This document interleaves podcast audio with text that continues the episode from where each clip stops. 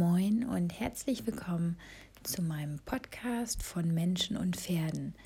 Erst einmal möchte ich mich bei euch für die tollen Rückmeldungen und konstruktiven Kritiken bedanken. Die haben mich auf jeden Fall sehr viel weitergebracht. Ich versuche nach bestmöglichem Wissen und Gewissen alle Anregungen umzusetzen. Ich habe von euch eine Menge auch Themen, Vorschläge bekommen und ja, die habe ich mir alle notiert. Die werde ich im Laufe der kommenden Folgen auf jeden Fall auch mit ins Programm aufnehmen. Für heute habe ich mich ähm, aus sehr aktuellem Anlass für ein ja, Thema entschieden, was, glaube ich, viele von euch selber vom eigenen Pferd auch kennen. Und zwar wollen wir heute mal über Atemwegserkrankungen sprechen. Vielleicht kurz vorab, ich habe ähm, ja vor einigen Tagen von einer Kundin ein ja fast einen Hilferuf bekommen, könnte man sagen. Das Pferd ist tatsächlich im Moment schwer erkrankt und braucht ähm, Cortison und bekommt dieses Cortison.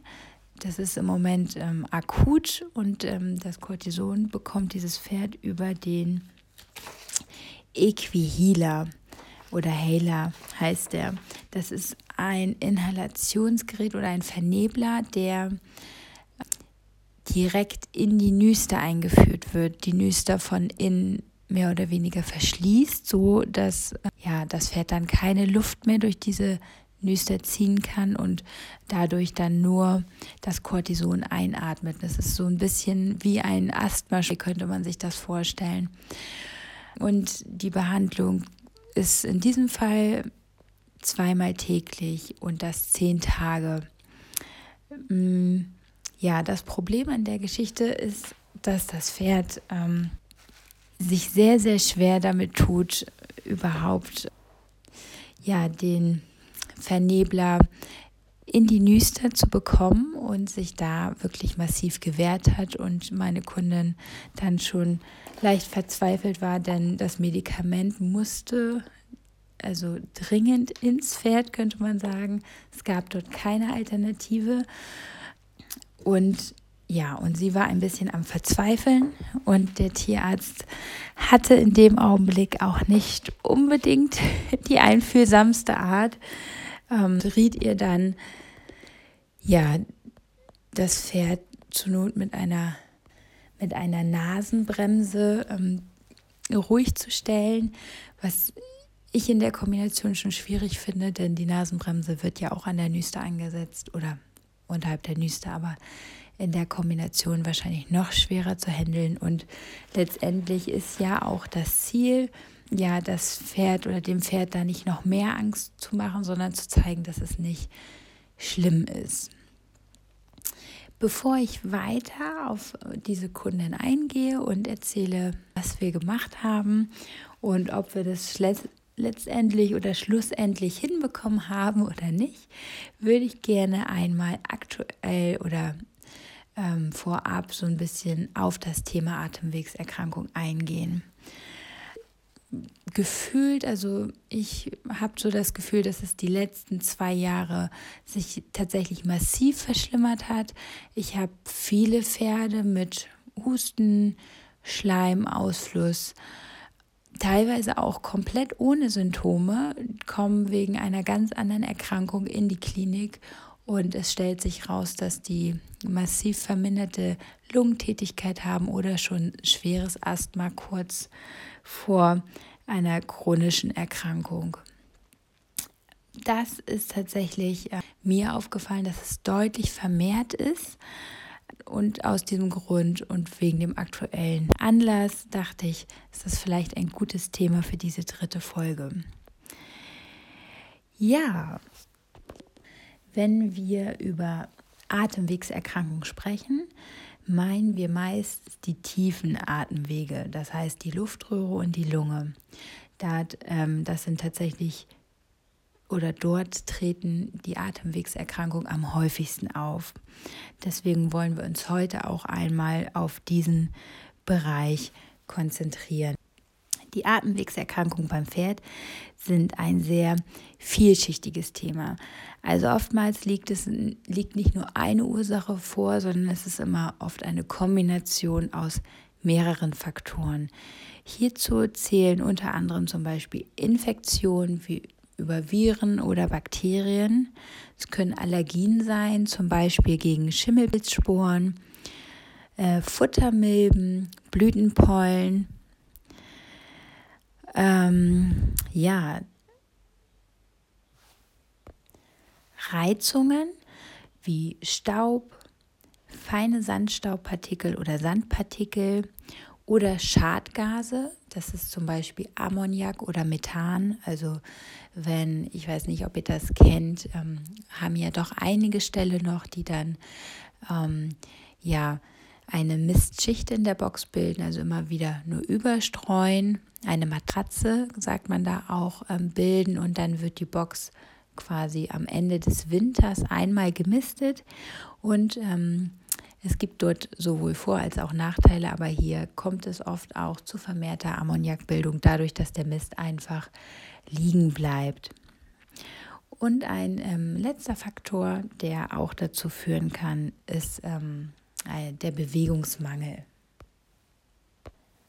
Hier hat sich tatsächlich erwiesen, dass die meisten Atemwegserkrankungen ähm, nachhaltig auf Feinstäuben beruhen und ähm, dass meistens tatsächlich hier Blütenpollenfaktoren sind oder Schimmelpilzsporen, die im Futter oder über das Futter aufgenommen werden und hier leider am meisten über das Heu. Deswegen ist hier auch sehr darauf zu achten, eine gute Heuqualität zu haben, was auch nicht immer einfach ist. Ich kenne das selber auch. Oder ähm, ja, bei Pferden, die sowieso Vorerkrankungen haben oder belastet sind oder wo es tatsächlich sich schon zu einer chronischen Atemwegserkrankung ähm, ja, ausgebildet hat, dort macht es Sinn, wirklich nur noch bedampftes oder nasses Heu zu füttern, um ja da die Heustauballergie ähm, oder die Sporen, die Heu, die Pilzsporen direkt, ähm, ja, wenn sie gebunden sind, können sie halt nicht mehr fliegen und dann können die Pferde das beim Fressen nicht über die Atmung aufnehmen. Ich selber kann das leider nicht realisieren. Wir haben, ich habe auch ein COPD-Pferd, also ein Pferd mit einer chronischen Lungenerkrankung. Ähm, und wenn man eine Offenstallfütterung oder eine Offenstallherde mit sechs bis sieben Pferden hat und ähm, ja, dort füttert, ist das Wässern oder das Bedampfen sehr, sehr schwierig. Ich habe im Sommer das Problem gehabt, wenn wir gewässert haben, dass die, ähm, ja, die Heuration, die ich für den ganzen Tag vorfüttere morgens, dass die in der Sonne dann umkippen und die Pferde eigentlich ab mittags nicht mehr ins Heu gehen. Deswegen musste ich auf Heulage auf, oder sagen wir ähm, Heu, das wirklich auch so lange auf dem Feld oder getrocknet ist wie Heu, aber dann eingewickelt wurde, um dort der Staubbildung vorzubeugen. Zurückgreifen. Man hat leider auch hier eine leicht durch die Luftdichtverschließung der Folie eine leicht Milch oder einen leichten Gärungsprozess, aber ich merke, meine Pferde kommen damit tatsächlich am besten zurecht. Wir hatten letztes Jahr sehr, sehr gutes Heu. Auch, ähm, ja, das, da haben alle Pferde durchweg direkt wieder Probleme gehabt und angefangen zu husten. Auch die Pferde, die vorher gar keinerlei Probleme hatten. Oft ist es auch ein Thema, dass ähm, die Lagerung vielleicht dann nicht so optimal ist, durch die warmen Winter und die hohe Luftfeuchtigkeit fängt das Heu auch mit Fließschicht oft im Lager dann an zu schimmeln, was die Heufütterung dann insgesamt nochmal schwieriger gestaltet. Das Erkennen der Atemwegserkrankung ist nicht immer ganz einfach. Denn ähm, es muss nicht zwangsläufig ein Husten auftreten. Es kann auch sein, dass das Pferd mal gehustet hat vor einiger Zeit, der Husten dann weg ist, dann wieder auftritt. Das kann durchaus sein, das ist trotzdem ein Krankheitsbild, denn ähm, die Krankheit ist in der Zeit nicht weg, sondern es ist, wurde einfach ausgesetzt oder unterbrochen. Und ähm, nicht jedes Pferd, was schwer einen schweren Krankheitsverlauf hat, hat auch einen Husten. Also es gibt durchaus viele Pferde, die auch keine ähm, Anzeichen über Husten zeigen. Deswegen ist es als Besitzer recht schwer festzustellen, ob mein Pferd erkrankt ist.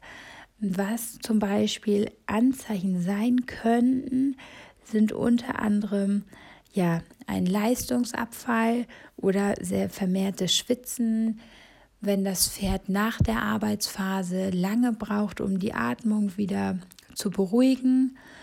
Ähm, das könnten erste Anzeichen einer ja, Atemwegserkrankung sein.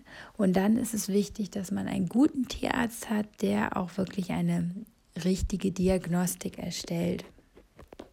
Was ihr machen könnt, ist, ähm, wenn ihr euch nicht sicher seid, ob euer Heu, Heu ähm, Schimmelpilzsporen enthält, ihr könnt ähm, einen Teil eures Heus einschicken, eine Futtermittelprobe einschicken an die LUFA. Die LUFA ist das landwirtschaftliche oder die landwirtschaftliche Untersuchungs- und Forschungsanstalt und die können ähm, die Futtermittel analysieren und ähm, ja auf Schimmelsporen untersuchen. Zu der weiteren Diagnostik braucht ihr einen, einen guten Tierarzt, ähm, der wirklich dort auch einen Plan hat. Und es lohnt sich tatsächlich auch eine vernünftige Diagnostik zu machen. So können ähm, auch unnötige Gaben von zum Beispiel Antibiotika verhindert werden, denn nur über eine vernünftige Diagnostik kann die tatsächliche Ursache ja, herausgefunden werden und es gibt tatsächlich an unterschiedliche, je nachdem, was dort der Auslöser ist, müssen andere Therapieansätze gesetzt werden. Wenn es jetzt ähm, Viren oder Bakterien sind, müssen die natürlich ganz anders behandelt werden, als wenn das über eine Allergie zum Beispiel hervorgerufen wird. Also hier kann man parallel auch nochmal einen Allergietest machen, um das auszuschließen. Trotz allem und trotz der gesamten Behandlung des Tierarztes ist meistens auch immer eine ja, Veränderung sowohl der Fütterung als auch der Haltungsform notwendig. Das heißt, viel frische Luft, viel Bewegung und wirklich darauf zu achten, dass die Futterqualität dementsprechend gut ist. Unterstützen kann man mit den Pferden inhalieren. Also es gibt einige Ställe, die mittlerweile auch Sohlekammern haben, was ich persönlich für die Pferde doch recht angenehm finde, denn wenn man sich eine Box als Sohlekammer ausbaut, kann das Pferd dort entspannt stehen, kann eventuell nebenbei etwas fressen, da ist der Stressfaktor etwas geringer. Ich selber habe ein Inhalationsgerät, ein mobiles mit Akku. Ähm, das Pferd gewöhnt sich daran. Es gibt Pferde, die haben da gar keine Probleme mit. Einige Pferde tun sich damit tatsächlich etwas schwerer. Da ist der Vorteil, natürlich ist es mobil, aber ich muss auch, oder ich persönlich muss dabei sein.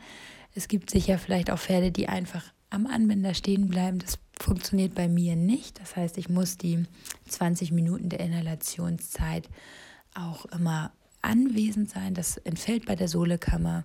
Mittlerweile gibt es ja auch die mobilen Sohlehänger, die leider auch nicht für jedes Pferd geeignet sind, denn das Verladethema ist ja auch für viele Pferdebesitzer ein aktuelles Thema. Und ähm, ja, deswegen ist der Sohlehänger da bei einigen auch eher problematisch. Was beim Inhalieren wichtig ist, ist ähm, das Bewegen. Am besten tatsächlich vorher und hinterher, denn damit die Lunge auch wirklich die, ähm, ja, den Vernebelungsdampf aufnehmen kann und die, die Schleimhaut der Lunge diesen Vernebelungsdampf aufnehmen kann, ist eine gute Durchblutung wichtig. Und wenn ich mein Pferd vorab bewege, leicht bewege und die Durchblutung der Lunge schon einmal anrege, kann dadurch der Dampf deutlich besser aufgenommen werden und der Erfolg ist dann größer. Auch zusätzlich unterstützt, ne, was dann auch damit wieder die Durchblutung unterstützt und das Gewebe.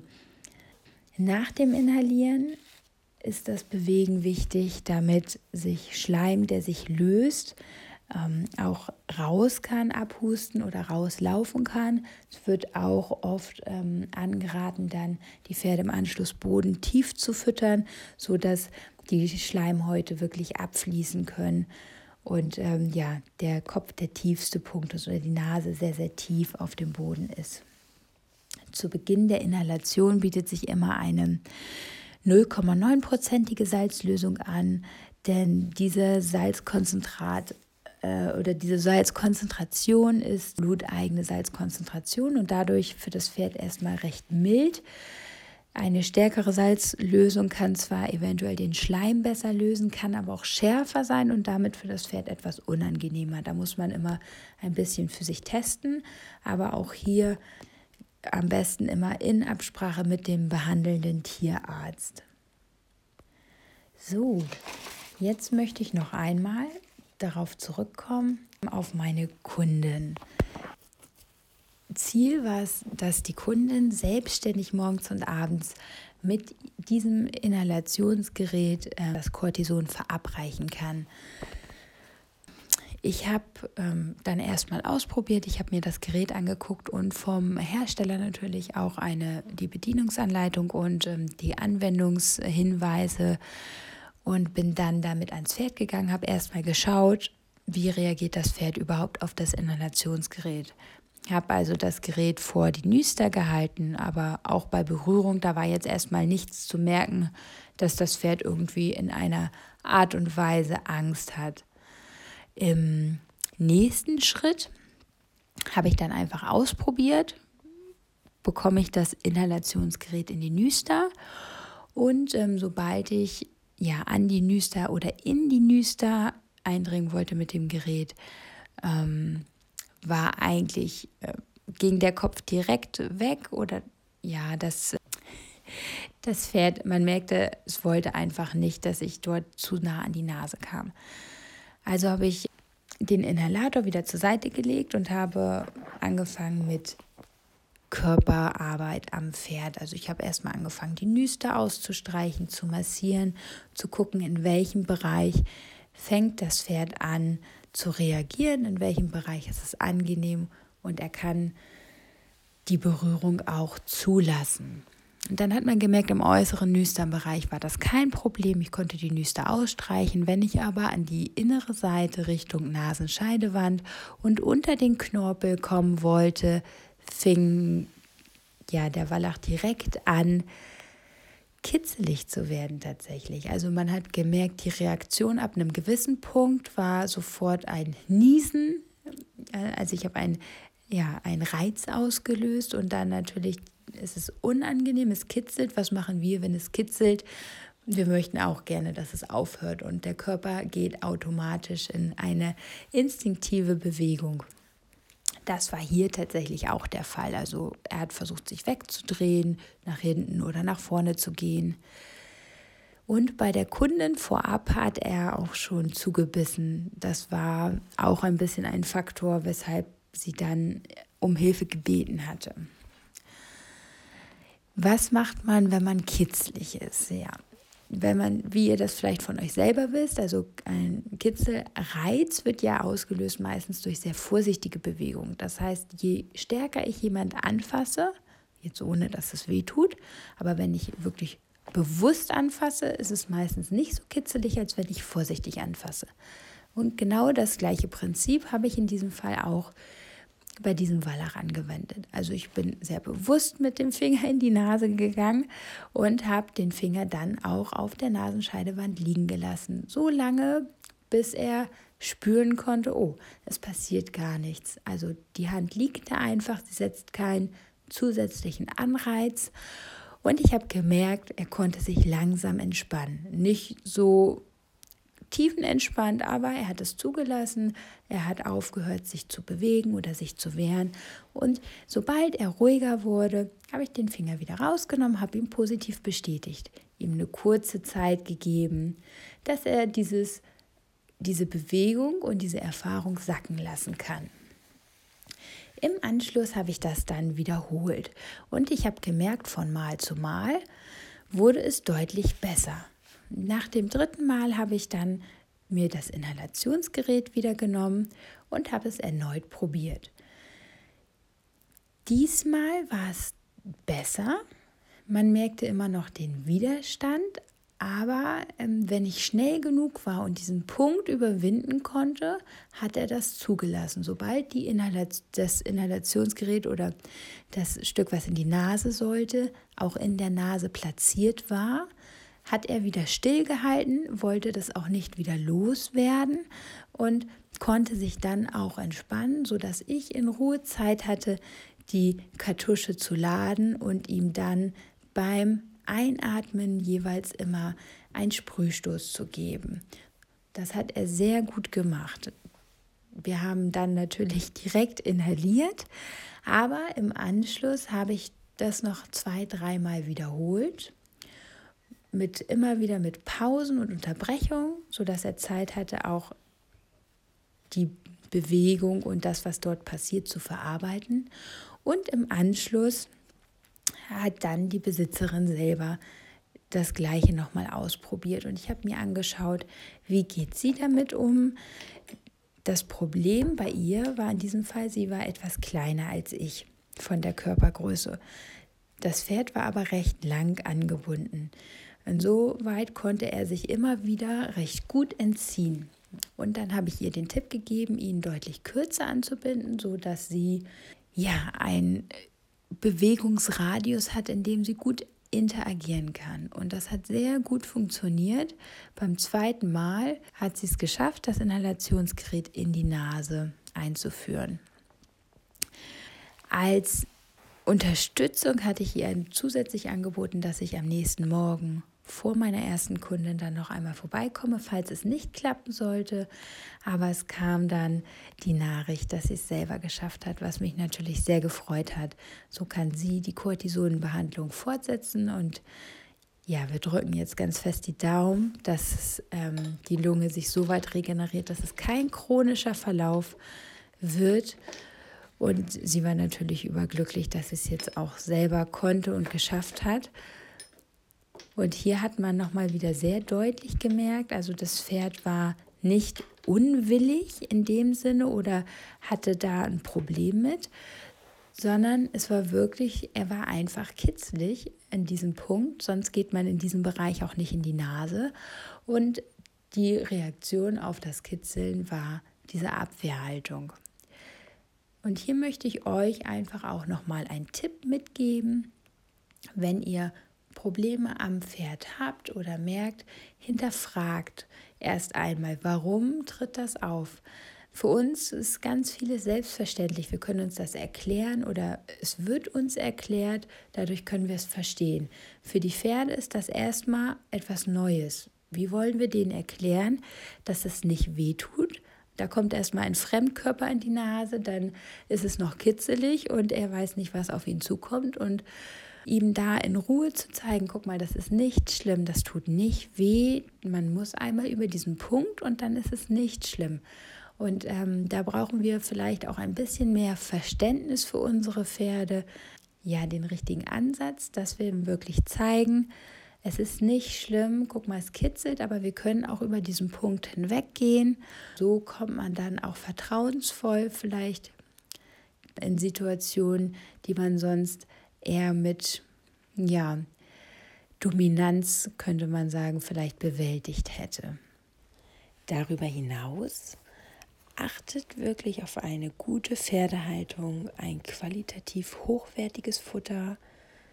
Sorgt dafür, dass euer Stall, wenn sie eure Pferde in der Box sind, gut durchlüftet ist. Eventuell zum Beispiel verändert auch euer Einstreu, also wenn euer Pferd mit dem Stroh nicht zurechtkommt, bieten sich Holzpellets sehr gut an, die staubfrei sind. sorgt für die Gesundheit eurer Pferde. Also es ist wirklich ein Thema, was, denke ich, auch in der Zukunft immer mehr Pferde betrifft. Und ähm, da könnt ihr durch richtige Haltung, durch regelmäßiges Bewegen oder die Offenstallhaltung in einer gut intakten Herde, in der sich die Pferde selbstständig auch viel mitbewegen, schon eine Menge vorbeugen, dass eure Pferde einfach ja lange gesund bleiben. Und wenn ihr Anzeichen merkt, wartet nicht zu lange, da vielleicht doch mal eine Fachkraft draufschauen zu lassen, bevor der Verlauf irgendwann zu einem chronischen Verlauf wird und dann eigentlich irreparabel ist und der Zustand nur noch versucht werden kann, stabil zu halten. Es würde mich natürlich auch eure Erfahrungen mit dem Thema Atemwegserkrankung sehr interessieren. Also wenn ihr selber mit eurem eigenen Pferd oder jemand kennt, der dort Probleme hat, dürft ihr euch gerne auch melden, mir eure hm, Problematiken oder eure Erfahrungen mit dem Thema zukommen lassen über Mail oder per Instagram oder Facebook. Das ähm, würde mich sehr freuen und ich finde das sehr spannend. Ich möchte ja auch so einen leichten, vielleicht Austausch anregen. Wenn ihr vielleicht auch das Futterproblem in einer größeren Herde, so ab fünf, sechs Pferden, für euch gut gelöst habt, teilt mir dies auch gerne mit. Eventuell gibt es auch noch mal eine Folge über speziell die Haltung und hier bin ich natürlich auch persönlich daran interessiert, vielleicht eure Lösungsansätze für nicht, also staubige Futterlösungen im Offenstall, wenn man keine Heulage haben möchte, zu hören. Ja, jetzt sind wir schon am Ende. Ich würde mich sehr freuen, wenn ihr mir eine Bewertung da lasst, mir weiterhin gerne konstruktive Kritik schickt, mir folgt oder auch ähm, gerne Anregungen für Themen schickt, die ich noch einmal behandeln und in meinen Podcast mit einbringen kann. Ich wünsche euch erstmal einen schönen Start ins Wochenende. Ganz liebe Grüße und bis zum nächsten Mal.